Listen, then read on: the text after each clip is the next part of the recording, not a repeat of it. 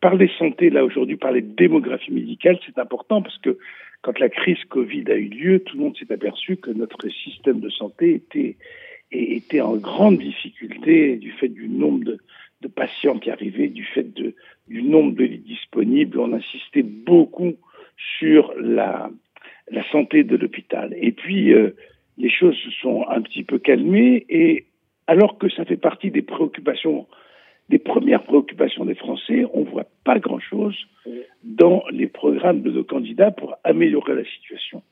Simplement, je voudrais inciter sur cette situation et comment tout un chacun euh, doit se prémunir contre cette, situation-là.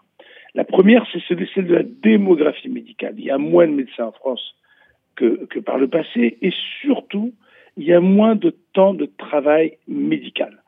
Qu'est-ce que ça veut dire? Ça veut dire que les médecins d'aujourd'hui, et ils ont probablement raison, hein, ils n'ont pas envie de travailler autant que l'ont fait leurs aînés pendant des années. Vous vous rappelez ces médecins généralistes qui, travaillaient de 8 heures du matin jusqu'à 9 heures du soir et qui ne désemplissaient pas, ou, ces gardes que nous enseignions à l'hôpital sans repos compensatoire, etc.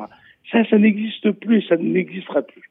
Les, les, plus jeunes, ils ont raison, ont envie d'une vie à côté de leur travail. Et ça, ça réduit le temps de travail de façon considérable. Et ce n'est pas lié qu'à la féminisation, c'est lié au fait que c'est un besoin général de l'ensemble de la population. La, deuxième raison, c'est la désorganisation de notre système de santé, où nous ne travaillons pas assez en réseau. Il y a un monde complet entre ce qui se passe à l'extérieur de l'hôpital et de ce qui se passe à l'hôpital. Il y a un trou énorme qui peut être comblé dans certains endroits, mais pas comblé dans d'autres.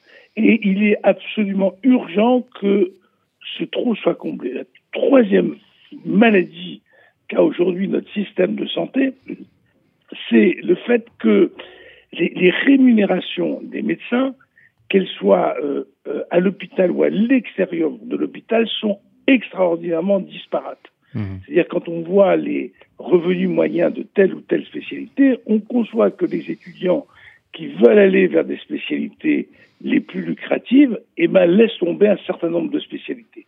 Tout ça fait qu'il y a beaucoup de départements français où il n'y a plus de gynéco médical, où il y a très très très peu de pédiatres, mmh. où d'autres spécialités sont complètement absentes.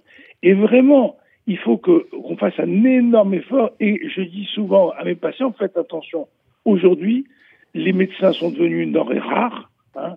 Il faut faire attention à eux et il faut les respecter quand je vois des comportements en pensant que c'est que mmh. c'est les patients qui choisissent encore les médecins. C'est souvent les médecins qui choisissent les patients parce que ils ne peuvent plus travailler plus.